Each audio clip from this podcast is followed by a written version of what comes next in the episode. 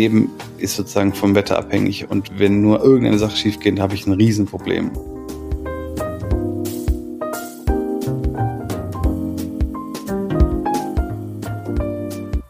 Hallo und herzlich willkommen im Sinneswandel Podcast. Mein Name ist Marilena Behrens und ich freue mich, euch in dieser Episode zu begrüßen. Mit meinem heutigen Gast wollte ich eigentlich schon vor Ewigkeiten sprechen. Wir haben uns immer wieder einen Termin rausgesucht und uns dann doch aus ja, den unterschiedlichsten Gründen immer wieder verpasst. Ich möchte das jetzt nicht aufs Schicksal schieben, aber vielleicht sollte es ja auch so kommen, denn der Zeitpunkt, um mit ihm zu sprechen, könnte jetzt nicht besser sein. Spätestens seit den Bauernprotesten sprechen nämlich alle über die Landwirtschaft. Dabei geht es zwar vor allem um die Agrarsubventionen, die von den Kürzungen betroffen sind, aber auch darüber hinaus gibt es, finde ich, Grund genug, um sich mal genauer mit den Bedingungen auseinanderzusetzen, unter denen unser täglich Brot eigentlich entsteht. Ja, und um diese Grundlage, also die Böden, auf denen unsere Lebensmittel wachsen, steht es gar nicht mal so gut. Das sagt zumindest Benedikt Böse. Und auch er ist Landwirt. Allerdings kein konventioneller. Und das meine ich in vielerlei Hinsicht. Denn bevor er in Brandenburg begann, den Acker zu bewirtschafteten, arbeitete er als Banker. Und auch heute versucht er, vieles anders zu machen, von dem er glaubt, dass es nicht nur den Böden auf den Feldern langfristig zugutekommt, sondern auch uns Menschen. Was es mit Benedikts Sinneswandel auf sich hat und welche Hoffnung er in die Landwirtschaft für unser aller Zukunft hat, darüber habe ich mit ihm gesprochen.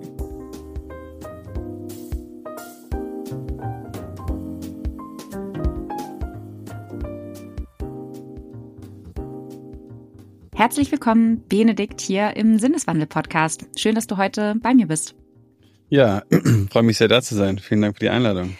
Ja, ich glaube, du kannst dich sehr, sehr gut erinnern. Noch vor wenigen Wochen standen auf vielen Straßen bundesweit Landwirtinnen und Landwirte mit ihren Traktoren und haben gegen die Abschaffung der Agrarsubventionen protestiert. Mir scheint aber, als seien diese Kürzungen nicht der einzige Grund für die angestaute Wut der Landwirte. Wie siehst du das? Haben die Landwirte aktuell Grund genug, um wütend auf die Politik zu sein? Ja.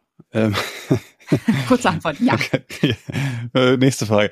Nein, also ähm, absolut. Ähm, ich glaube, also was, was gerade sozusagen die Landwirtschaft und die Bauern und Bäuerinnen irgendwie ähm, da nochmal sehr viel stärker auch emotionalisiert ist halt die Tatsache, dass ähm, die Herausforderungen einfach spürbar so wahnsinnig viel größer werden, die Ungewissheit so viel größer wird, die Auflagen so viel äh, anspruchsvoller werden und gleichzeitig so viel gequatscht wird, was am Ende von der Politik auch nicht umgesetzt wird, beziehungsweise auch nicht ähm, ja, beibehalten werden kann. Und die Landwirte und Landwirte machen eigentlich seit 40, 50 Jahren genau das, was wir als Gesellschaft, aber auch natürlich die Politik von ihnen fordert. Das spricht so viel Lebensmittel zu produzieren wie nur irgendwie möglich und das so günstig wie möglich. Das heißt, sie haben eigentlich immer getan, das, was alle wollten, haben sich spezialisiert, haben investiert, sind heute verschuldet, sind Gefangene dieser Systeme.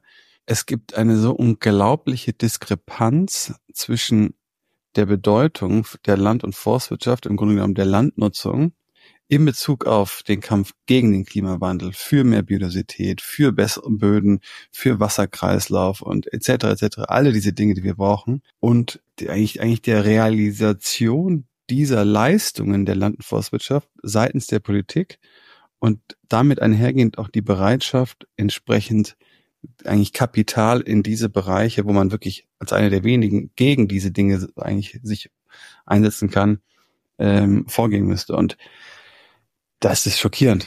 Ich wollte gerade sagen, also auf die einzelnen Faktoren, die jeweils dafür sorgen, dass Landwirtinnen und Landwirte Grund genug haben, um sauer auf die Politik zu sein oder unzufrieden, ähm, da kommen wir auf jeden Fall gleich noch drauf. Was mich jetzt vorher noch interessieren würde, du hast jetzt gerade so darüber gesprochen, sagst so, die Landwirte, das klingt ähm, du sprichst in der dritten Person darüber, aber du bist ja Teil davon. Du bist ja selber auch Landwirt. Deswegen ähm, warst du selbst auch dabei. Also bist du auch mit deinem Traktor nach Berlin vor das Brandenburger Tor gefahren? Nee, war ich tatsächlich nicht.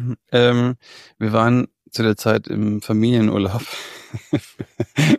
mit den mit den Kindern äh, im, im Warmen. Ähm, deswegen habe ich das eigentlich aus der Entfernung irgendwie miterlebt. Ähm, habe mich natürlich trotzdem irgendwie beschäftigt und und und ähm, auch nicht ganz losgelassen. Ähm, ich bin aber jetzt sozusagen auf der einen Seite bin ich dankbar und glücklich, dass, dass viele Bauern und Bäuerinnen das jetzt gemacht haben, weil es zeigt auch viele positive Dinge. Ne? Also da hat der, der Große neben dem Kleinen und der Öko neben dem Konventionellen, wie auch immer, gestanden. Also eine gewisse Geschlossenheit. Ähm, Finde ich toll. Finde auch toll, dass jetzt diese Beachtung da, also dass diese Beachtung jetzt in der Gesellschaft ist, dass die Menschen das irgendwie auf dem Schirm haben und sagen, aha, okay, was ist da los? Ähm, was ich schade finde, ist, dass wir jetzt im Grunde genommen über die falschen Inhalte sprechen. Also klar, die, die Kürzung dieser Steuer, ähm, im Grunde genommen Reduzierung, was, was Agrardiesel angeht, ist einfach inhaltlich, fachlich, finde ich verkehrt, nicht angemessen. Nur wir müssen über viel, viel größere strukturelle Themen sprechen, die uns alle betreffen, und zwar auch nicht nur in Deutschland, sondern im Grunde genommen weltweit. Das muss im Fokus stehen, die Bedeutung der Landnutzung, die Bedeutung der, der Arbeit der Landwirte und Landwirtinnen. Darüber wird es jetzt gar nicht äh, sozusagen gehen. Hm, das finde ich traurig und ich meine, die Arbeit, die wir machen, einmal mit unseren Betrieben, aber eigentlich auch natürlich durch unsere Stiftung, ist halt schon zu versuchen, auch da irgendwie Brücken zu bauen und gerade auch die Brücken zu, zu Entscheidungsträgern, auch unter anderem eben aus der, aus dem politischen Diskurs aufzubauen, um über andere Inhalte im Grunde genommen Protest, zu protestieren. Ich wollte gerade sagen, weil du bist ja auch jetzt kein Mensch, der äh, dafür bekannt ist, unpolitisch zu sein oder der sonst untätig ist, wenn es darum geht, dich für deine Branche äh, einzusetzen. Vielleicht müssen wir da auch nochmal einen, einen Schritt zurückgehen für die, die dich ähm, noch nicht kennen, obwohl du 2022 zum Landwirt des Jahres ernannt wurdest und auch du lachst, aber das stimmt. Jeder kennen. ja, also ich würde sagen, ähm, man kennt vielleicht noch die, die Landwirte in seiner Umgebung, aber ich kenne ja, also ich glaube nicht, dass ich andere Landwirte in Brandenburg wahrscheinlich kenne kennen werde. Aber für mich bist du auf jeden Fall jemand, der doch schon sehr präsent ist in den Medien. Und ähm, du bist aber eigentlich kein Landwirt, glaube ich, der ersten Stunde, sondern eher eine Art Quereinsteiger, wenn ich das so sagen kann. Und bevor du den Hof in Altmadlitz in Brandenburg bewirtschaftet hast, hast du als Investmentbanker oder zumindest in der Finanzbranche gearbeitet. Vielleicht kannst du uns einmal ganz kurz abholen, wie es überhaupt zu diesem Sinneswandel kam, wenn es einer war. Ähm, ja klar, also es gab tatsächlich mehrere Sinneswandel. Ähm, Im Grunde genommen bin ich auch kein Quereinsteiger, sondern ich bin ein Wiedereinsteiger. Also das heißt, äh, ich bin mein ganzes Kind als äh, äh meine, meine ganze Kindheit als Jugend und, und, und als Jugendlicher im Grunde genommen auf dem Hof groß geworden und habe eigentlich mehr in der Natur mit mir alleine. das hört sich komisch an. Hab, bist ein, ein Naturbursche. Okay, Schnitt. hab, hab viel Zeit alleine in der Natur verbracht, das würde ich damit sagen. Und ähm, und so bin ich sozusagen eigentlich immer groß geworden mit mit Tieren und mit mit mit der Natur und, und Bäumen und allem möglichen. Und ähm, das war auch immer so meine größte Passion. Schule habe ich gehasst und wollte eigentlich eh immer nur draußen sein und habe aber dann ähm, im Grunde genommen über die Geschichte auch meiner Familie. Also mein, die Familie meines Stiefgroßvaters kam hier aus der Region äh, Ostbrandenburg, das ist schon östlich von Berlin, und er ist dann als 19-Jähriger äh, aus der Sowjetunion fliehend weitergeflüchtet in den Westen und äh, kam dann im Grunde genommen nach der Wende hierher. Der, der Betrieb und sozusagen auch die Flächen wurden natürlich alle enteignet und es war eine ganz klassische LPG, dann, die dann pleite war mit der Wende im Grunde genommen und dann hat mein Stiefgroßvater meine Eltern angesprochen und hat gesagt, ich überlege da wieder zurückzugehen, das wieder aufzubauen und hat das dann im Grunde genommen zusammen mit meinen Eltern eben Stück für Stück gemacht und dann irgendwann als nach ja, guten 20 Jahren irgendwie das erste Mal absehbar war, dass diese kühne Vision eigentlich so ein Betrieb äh, wieder aufzubauen tatsächlich auch realistisch ähm, erscheint, ähm, haben da meine Eltern eigentlich uns Kinder angesprochen und dann gesagt, okay, wer, wer macht's, wer will es machen später? Und wir haben uns dann in der Familie dann nach zwei Jahren Diskussion letztendlich darauf geeinigt, dass ich es mal machen soll. Und damals war ich dann, glaube ich, aber irgendwie 18 oder 19 und da war jetzt die Vorstellung, irgendwie Öko-Ackerbau in Ostbrandenburg zu machen, so unglaublich unsexy, dass ich, also mir gar nicht vorstellen konnte, das jetzt irgendwie zu tun. Ähm, ja, und was mich halt eigentlich in der Schule oder dann noch in der Uni irgendwie interessiert hat, war schon so die ökonomischen Themen und habe dann eben ja Wirtschaftsmathematik in England studiert, habe dann eben im, bei einer Investmentbank angefangen zu arbeiten. Ehrlichweise da war ich aber auch irgendwie 22 und habe eigentlich eine PowerPoint-Präsentation gemacht. Das also, kenne ich, das Spiel. Ich habe mich auch mal in der Unternehmensberatung versucht und ähm, bin da auch grandios, also ich zumindest bin grandios an den äh, PowerPoint-Präsentationen und an den Excel-Tabellen gescheitert. Mir wurde immer gesagt, könntest du das bitte noch mal so ein bisschen glatt ziehen? Und ich war mir ja, ja. hä, was meinst du damit? Das ist doch alles glatt. An noch glatter, ja. allglatter geht doch gar nicht. Ja, da, da, genau, das, das war auch genau das Ding. Und ähm, das muss aber, also ich muss dazu sagen, heute bin ich natürlich ein richtig unangenehmer, penibler Kontrollierer und bin dann, bin, hab, da, hab genau diese Unart übernommen. Naja, nee. Weil man das sein, weil man das als quasi, du bist ja auch gleichzeitig äh, Unternehmer trotzdem äh, als Landwirt, äh, weil du das da sein musst? Nee, gar nicht eigentlich nur, weil ich es lustig finde und ich meine es auch immer nur halb ernst. Aber nein, man entwickelt halt so einen komischen Blick für irgendwas, was relativ egal ist. Aber äh, wenn man das irgendwie so lange machen muss, dann wird man ja so ein bisschen irgendwie drauf geschult.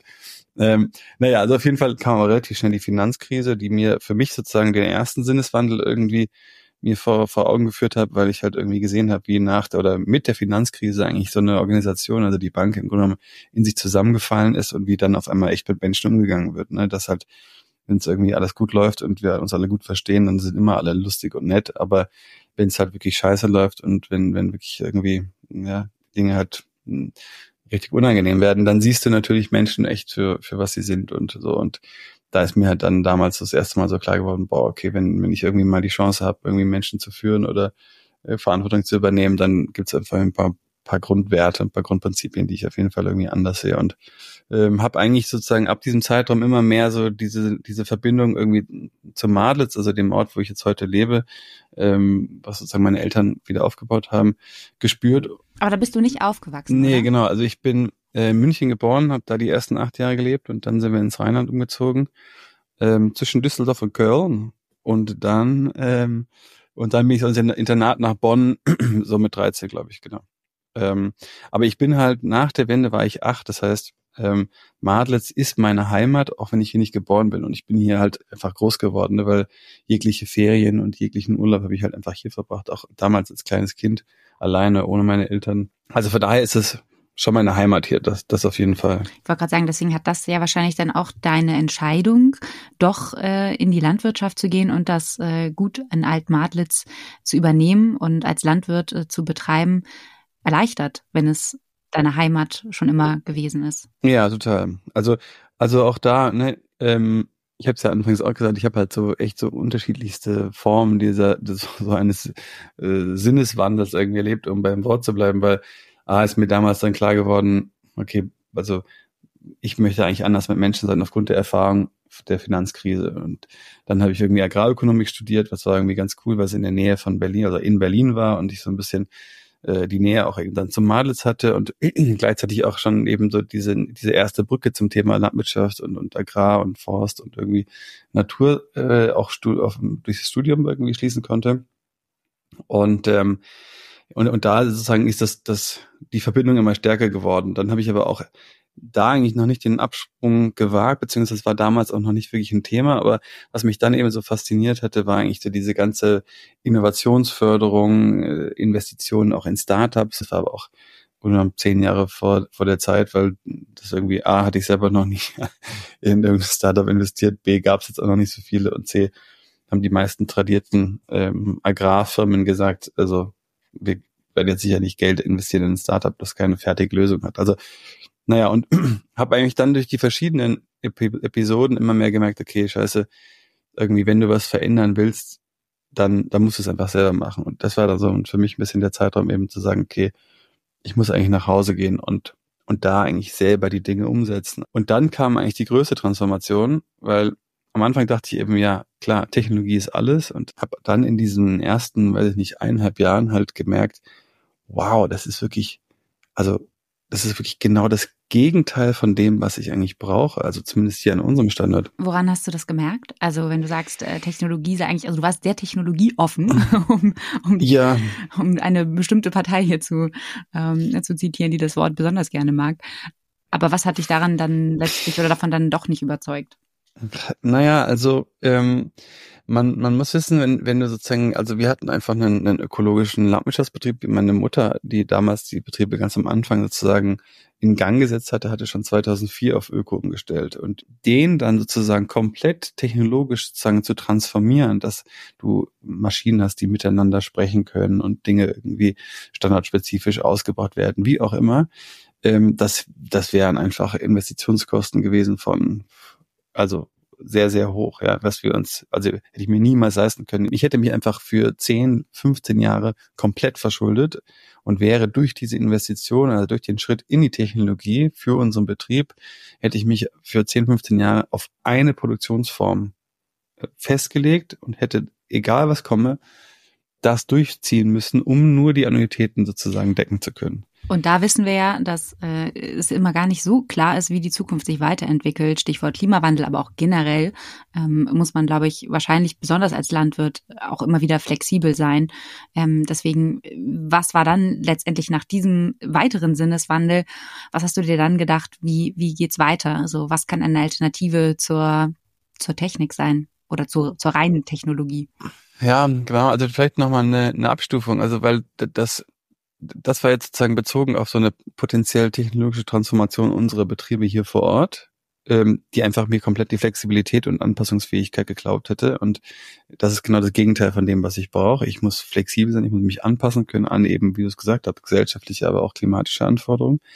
Ähm, aber grundsätzlich ist mir auch dadurch sozusagen nochmal klar geworden, dass die Technologie sozusagen insbesondere im landwirtschaftlichen Kontext eben zu 98 Prozent immer noch aus der gleichen, in Anführungsstrichen, exploitativen Vorstellung der Arbeit mit beziehungsweise gegen Ökosysteme entwickelt wird. Das heißt, wenn meine Grundannahme für Landnutzung äh, horizontal Monokultur, eine Ernte im Jahr, alles, was ich vom Feld an Nährstoffen wegnehme, versuche ich über Synthetik wieder auszugleichen, ist, dann ist die Entwicklung von Technologie für dieses Betriebssystem eine Verschl Verschlimmerung, eine Vergrößerung des ökologischen, sozialen Externalitäten dieser Produktionsform.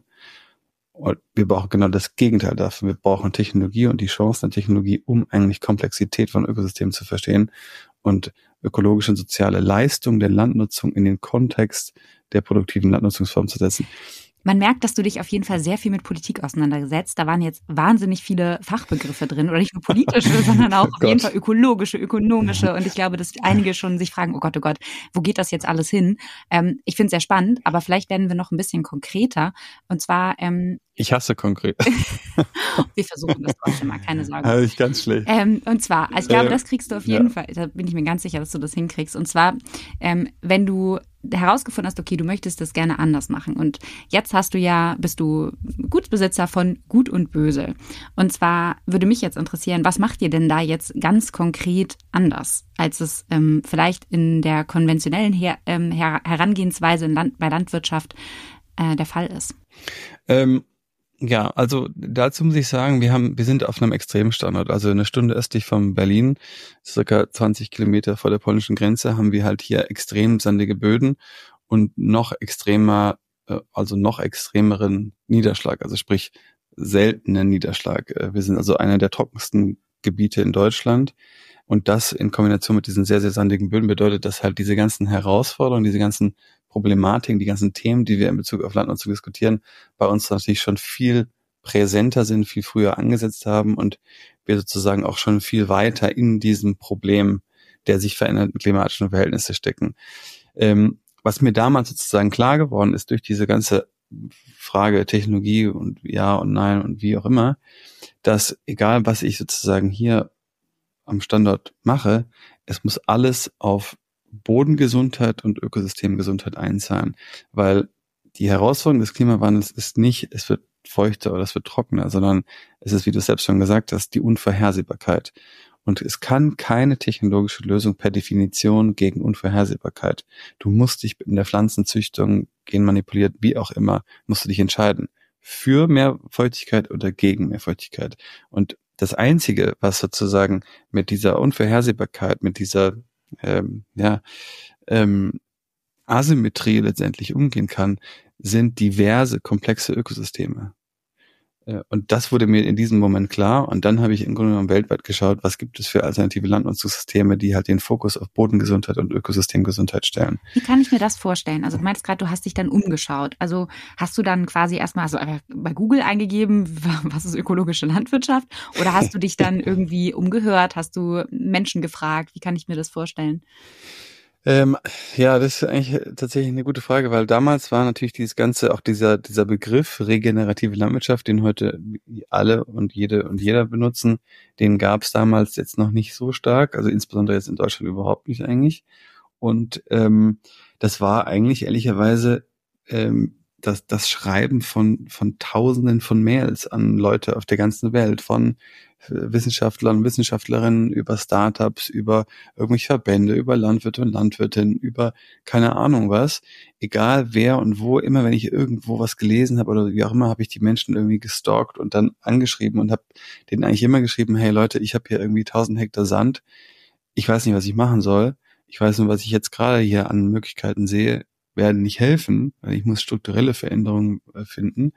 Was kann ich machen? Wenn ihr an solchen Themen arbeitet, ihr könnt hierher kommen, ihr könnt Fläche nutzen, ihr müsst auch, ich will auch kein Geld dafür haben, sondern lasst uns irgendwie gemeinsam daran arbeiten. Und da schreibt natürlich auch irgendwie eigentlich nie jemand zurück. Aber dann irgendwann schreibt dir mal halt jemand zurück und sagt, hey, cool, hast du mal was von Agroforst gehört? Und ich dachte so, hä, Agroforst? Nee, keine Ahnung.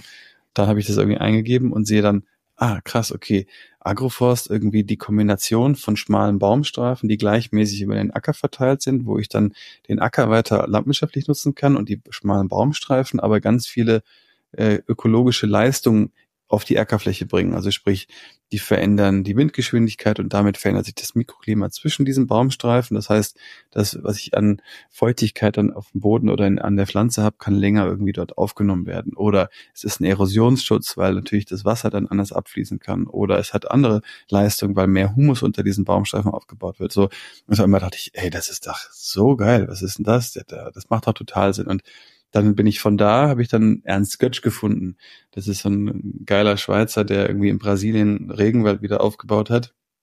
Der halt auf einmal sagt, hey, dieses Agroforst ist super, aber wir können es halt noch viel krasser konstruieren, indem wir so einen Streifen nicht als eine Baumart machen, die irgendwie schnell wächst und einfach ist, sondern als also wenn wir diesen Baumstreifen auf dem Acker schon als kleines Ökosystem in sich verstehen. Sprich, das sind unterschiedliche Arten auf verschiedenen Höhen, die irgendwie wiederum andere Funktionen haben. Dieses ganze System mit irgendwie 15 Arten unterstützt sich gegenseitig, indem sie halt über äh, Mykorrhiza, also Pilze, über Nährstoffe, Beschattung, äh, Feuchtigkeit, äh, Hormone, Pheromone, wie auch immer, halt gemeinsam sozusagen diese Resilienz aufgrund der Diversität sozusagen darstellen. Und du kannst auch noch Früchte ernten oder kannst Nüsse ernten. Und dachte ich so, ja gut, klar, mehrere Kulturen auf dem Acker machen auch total viel Sinn. Und so hat sich dieses Puzzle dann immer weiter äh, zusammengebracht. Ich finde, das klingt jetzt erstmal alles so nach, also erstmal, ihr macht auf jeden Fall eine ganze Menge anders, was sicherlich auch nicht immer einfach ist. Also ich kann mir vorstellen, dass man auch immer wieder oder dass ihr immer wieder auf Hindernisse stößt, auf Gegenwind, also so nach dem Motto, das haben wir noch nie so gemacht, wir müssen das immer so machen, wie wir es immer gemacht haben. Aber ähm, jetzt ist natürlich die große Frage, ökonom, äh, ökologisch ist das eine, so das scheint sich ja auf jeden Fall ökologisch, macht, scheint es Sinn zu machen. Wie ist es denn ökonomisch? Weil gerade ähm, es werden ja sehr große Betriebe von der Politik gefördert, also bekommen besonders viele Subventionen und du hast es vorhin schon erwähnt, es geht vor allem darum, einen möglichst großen Ertrag zu liefern, also möglichst viel zu ernten, um möglichst viel verkaufen zu können. Ähm, wie ist das denn bei euch? Könnt ihr davon leben? Also könnt ihr von euren Erträgen leben? Ähm, ja, klar. Also nicht einfach, ähm, aber wir können es. Letztendlich muss man sich vorstellen, wir haben, wir bewirtschaften insgesamt 3000 Hektar. Davon sind 2000 Hektar Forst und 1000 Hektar Acker. Jetzt mal so ganz grob aufgeteilt. Und in der Vergangenheit, also in den letzten, weiß nicht, zehn Jahren, war es immer so, dass wenn der Forstbetrieb ein bisschen besser ist, der Acker oder der Landwirtschaft ein bisschen schlechter, dass sie sich so einigermaßen irgendwie gegenseitig auf, auf über Wasser halten. Ähm, seitdem ich übernommen habe, sind, sind sozusagen beide eher sozusagen in, in schlechten Situationen äh, und, und eher defizitär, als dass sie jetzt profitabel sind. Das lag beim Forst irgendwie an großen Stürmen. Im Ackerbau hatten wir einfach jetzt fünf Dürren hintereinander. Also besondere Herausforderungen. Das heißt, die Landwirtschaft und die Forstwirtschaft, so wie wir sie machen heute nach ökologischen Richtlinien, ähm, ist gerade so in der Lage, die Kosten zu decken. Und das nur, insbesondere in der Landwirtschaft, das nur, weil wir die Hälfte unserer Kosten als Subventionen bekommen. Also wir kriegen fast eine halbe Million an Subventionen auf diese Ackerfläche. Ne? Das sind die Direktzahlungen aus, aus Brüssel, das ist die Ökoförderung und dann gibt es noch eine kleine Förderung mit benachteiligten Gebieten. Das heißt, unser landwirtschaftliches System ist aktuell so gestrickt, dass ein Betrieb wie unserer mit, gut, in, im Ackerbau insgesamt vielleicht sieben Mitarbeitern, insgesamt haben wir über 30 Mitarbeiter, Mitarbeiterinnen, dass der sich nur am Leben halten kann über diese Subvention und gleichzeitig aber eigentlich äh, Substanz verbrennt, wenn man so möchte. Ja? So, das ist einmal diese wie wäre jetzt sozusagen ohne Forschung, ohne diese ganzen Schwerpunkte, ohne alles, was wir noch dann zusätzlich gegründet und aufgebaut haben, wie wäre die Situation für uns als Betriebe? Ne? Das ist einmal so, wir kämpfen ums Überleben. Punkt. Ihr seht euch ja auch eher als eine, äh, ich zitiere jetzt mal, Reallabor für regenerative ökologische Landnutzung. Also vor allem als ein Objekt sozusagen, oder Objekt klingt jetzt so, so, so sachlich, aber als ein Ort, an der auch dafür dienen kann, um anderen Betrieben letztendlich Total. ein, ein Leuchtturm vielleicht zu sein, ähm, weil es dann möglicherweise, und das wäre dann auch eine Frage, übertragbar ist auf, auf andere Betriebe. Ja, total. Also wir würden natürlich jetzt nie von uns sagen, dass wir jetzt ein Leuchtturm oder sowas sind, weil das ist anmaßend und das, äh, das, das, das wäre sozusagen nicht, nicht, nicht richtig. Aber ähm, aus dieser gerade beschriebenen, wirklich super unangenehmen Situation, ne, also musst dir vorstellen, mein Leben ist sozusagen vom Wetter abhängig und wenn nur irgendeine Sache schief geht, habe ich ein Riesenproblem. Also und zwar tagtäglich beschäftigt mich das natürlich. Ähm, aus dieser Situation heraus haben wir gemerkt, okay, mit den Methoden, die uns jetzt zur Verfügung standen, aus dem ökologischen oder aus auch anderen Produktionsformen, war mir klar, dass ich nicht in 15 oder 20 oder 25 Jahren hier mit diesen Böden und diesem wenigen Niederschlag noch Lebensmittel produzieren werde, meine Familien ernähren kann und irgendwie Arbeitsplätze in der Region schaffen kann. Deswegen habe ich eigentlich so drastisch nach alternativen Methoden gesucht. Und zwar, wie gesagt, Agroforst, das Integrieren von Tieren in den Ackerbau, äh, viele andere Geschichten, die wir machen, Kompostierung etc., die sind aber eben 40, 50 Jahre überhaupt nicht wissenschaftlich erarbeitet worden. Dazu gibt es keine Planzahlen, es gibt keine Ertragszahlen, es gibt keine Zahlen, die dir als Basis für eine, eine Deckungsbeitragsrechnung irgendwie dienen können, weil der Fokus unserer landwirtschaftlichen Produktionsform Masse war, günstig war und die Wissenschaft ist in die Richtung gegangen.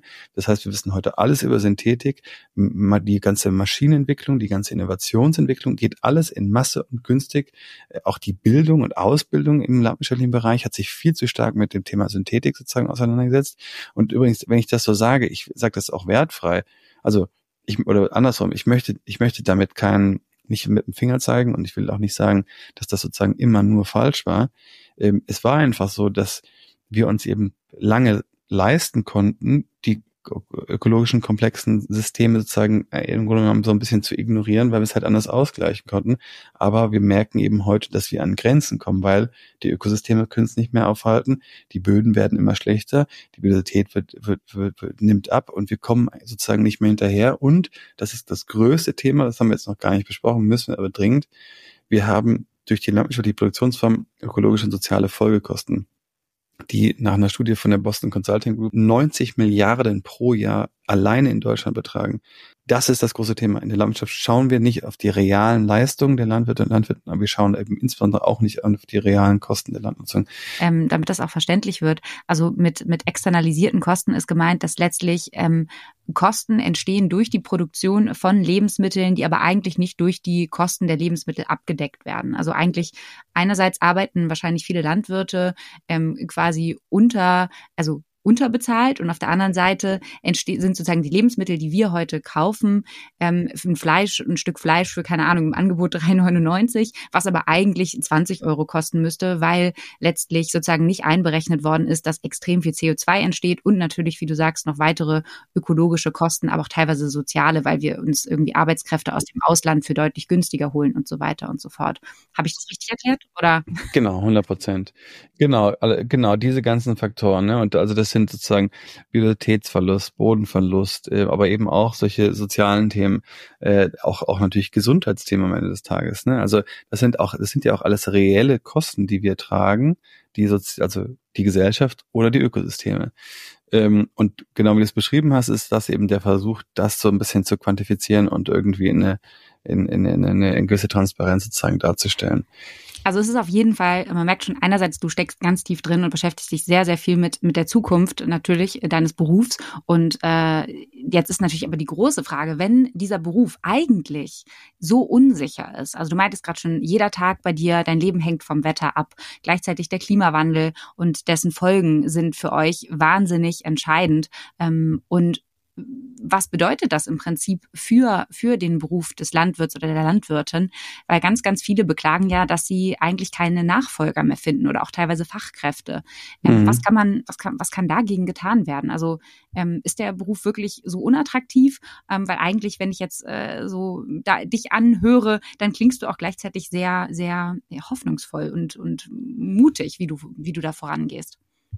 Ja, also ich bin, ich bin äh, im Grunde genommen grenzenlos hoffnungsvoll, ähm, aus unterschiedlichen Gründen. Und ehrlicherweise, ja, es ist so äh, schon etwas skurril aktuell, weil also grundsätzlich die, die, die, die Frage der Landnutzung und Landwirtschaft, Forstwirtschaft, Wasserwirtschaft, das ist mit Abstand der größte Hebel, den wir haben, um die großen Probleme unserer Zeit zu lösen. Also egal welches Thema, große Herausforderung unserer Zeit ist mit Landwirtschaft und mit Landnutzungsfragen letztendlich zu beantworten. Also klar, Primärproduktion, Ernährungssouveränität, aber dann kommt Klimaanpassung, ist immer nur Landnutzung, Biodiversität, Landnutzung, äh, Entwicklung ländlicher Räume, ähm, Chancengleichheit, Bildung, also gerade auch in weniger entwickelten Ländern, äh, alle diese Themen, Biodiversität, äh, das ist Landnutzung. Das heißt, die Frage der Landnutzung ist die entscheidendste Frage unserer Zeit. Nichts kann da mithalten, weil es eben so allumfassend in alle diese Bereiche geht. Und das sozusagen zu vermitteln,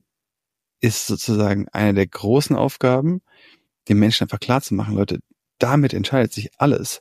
Und das ist aber auch gleichzeitig was, was natürlich so unglaublich faszinierend und, und, und inspirierend eigentlich ist, diesen Beruf und diese Richtung irgendwie einzunehmen oder seine seine Fähigkeiten dort in irgendeiner Form einzubringen, weil du halt damit mit deiner eigenen Arbeit teilhaben kannst an der Gestaltung einer Welt, die du für lebenswert erachtest.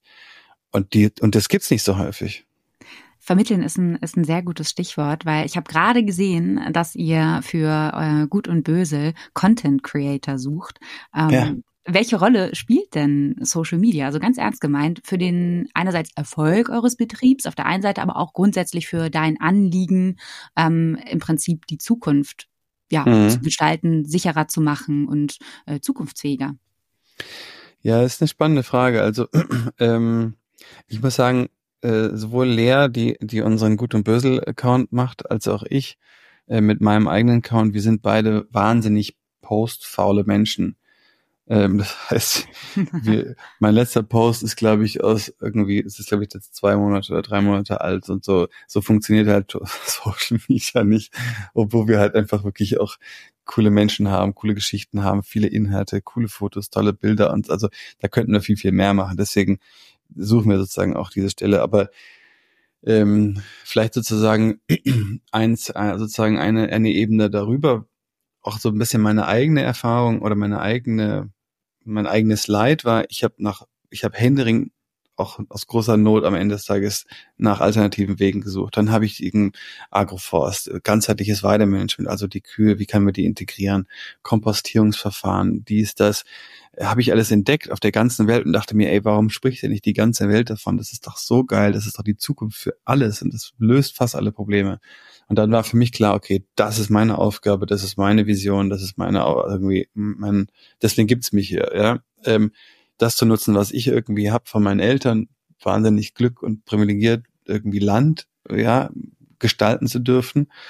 Und jetzt zu sagen, geil, komm, das machen wir jetzt so. Und damit war für mich klar, das ist irgendwie der Weg. Und mir war auch klar in der Zeit immer, das Wichtigste ist, die Daten aufzunehmen, das wissenschaftlich zu begleiten und einfach über die Datenaufnahme, über die wissenschaftliche Begleitung, und das ist alles schon wirklich echt schwer genug und komplex genug, aber möglichst diese Schritte, die, die Probleme, die Risiken, die Fehler, aber vielleicht auch die Erfolge möglichst so aufzubereiten und, und, und zu begleiten, dass wir das später eben dann schon, wenn, wenn andere das nachahmen wollen würden, irgendwie verfügbar machen können.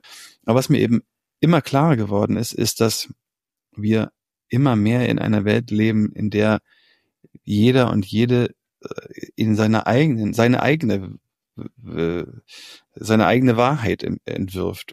Und dann habe ich gesagt, okay, wenn wir diese großen strukturellen Themen, die großen strukturellen Bereiche der Landwirtschaft verändern wollen, die wir verändern müssen. Und da geht es halt echt um Bildung, um Innovationsdefinition, um Technologieentwicklung, um Zugang zu Land, viele andere Sachen. Dann müssen wir das, das muss gesellschaftlich passieren. Wir müssen die Menschen ansprechen. Wir müssen die Menschen im Grunde genommen wachrückeln, aber auch, auch, auch inspirieren und, und Freude machen und irgendwie den Weg zur Natur wieder irgendwie ebnen. Weil nur wenn die Leute Bock drauf haben und sich dafür einsetzen und dafür kämpfen wollen, werden sich diese großen strukturellen Dinge verändern können. Und das war für mich dann eigentlich der Zeitpunkt zu sagen, okay, ich muss echt viel mehr auch irgendwie versuchen rauszugehen und darüber zu sprechen und irgendwie ähm, ja, äh, unsere Begeisterung dafür teilen und, und, und unsere Freude daran teilen, aber auch die Schönheit und auch die Komplexität. Und ähm, und so habe ich dann sozusagen schon auch mit viel ähm, Öffentlichkeitsarbeit irgendwie begonnen, beziehungsweise wir haben ja dann diese, die, die, die Ich finde, ihr macht das schon wirklich sehr, sehr gut. Also ähm, ich meine, du und ihr wärt nicht so präsent, wenn ich nicht schon mehrere Male auf euch gestoßen wäre. Und ähm, ihr habt ja unter anderem, wolltest du wahrscheinlich gerade erwähnen, auch die, die Serie auf Disney Plus, äh, ähm, wie heißt der Titel nochmal? Mir fehlt er gerade. Farm Rebellion. Yes, Farm Rebellion. Du hast äh, ein Buch herausgebracht, das werde ich ähm, auch alles in den Shownotes verlinken. Aber ich werde auch die Stelle äh, für, für, für die Content Creator, ähm, die ihr sucht, äh, mal verlinken vielleicht. Wir suchen tatsächlich einige Stellen. Also. Genau, also vielleicht finden sich ja Leute, die Lust haben, eure Vision ähm, ebenfalls zu teilen, äh, damit es noch mehr Menschen hören und ähm, ja, sie Teil werden vielleicht von einer Art äh, regenerativen Landwirtschaft, die irgendwann ähm, ja sich vergrößert und vergrößert und Wurzeln schlägt. Ähm, genau. Aber an dieser Stelle möchte ich mich erstmal ganz, ganz herzlich bei dir bedanken fürs, fürs Hoffnung machen und fürs äh, hoffnungsvoll sein, fürs Mut machen und fürs Teilen deiner Geschichte. Vielen Dank, Benedikt. Ja, sehr gerne. Vielen Dank auch an euch fürs Zuhören. Wenn euch das Gespräch mit Benedikt gefallen hat und ihr vielleicht sowieso Sinneswandel-Fans seid, dann unterstützt doch einfach meine Arbeit, indem ihr den Podcast zum Beispiel teilt oder indem ihr mich finanziell supportet. Das geht ganz einfach via Steady oder indem ihr mir einen Betrag eurer Wahl an paypal.me slash Sinneswandelpodcast schickt. Alle weiteren Infos und Links zur Folge findet ihr wie immer in den Shownotes. Das war's von mir. Bis zum nächsten Mal im Sinneswandel-Podcast.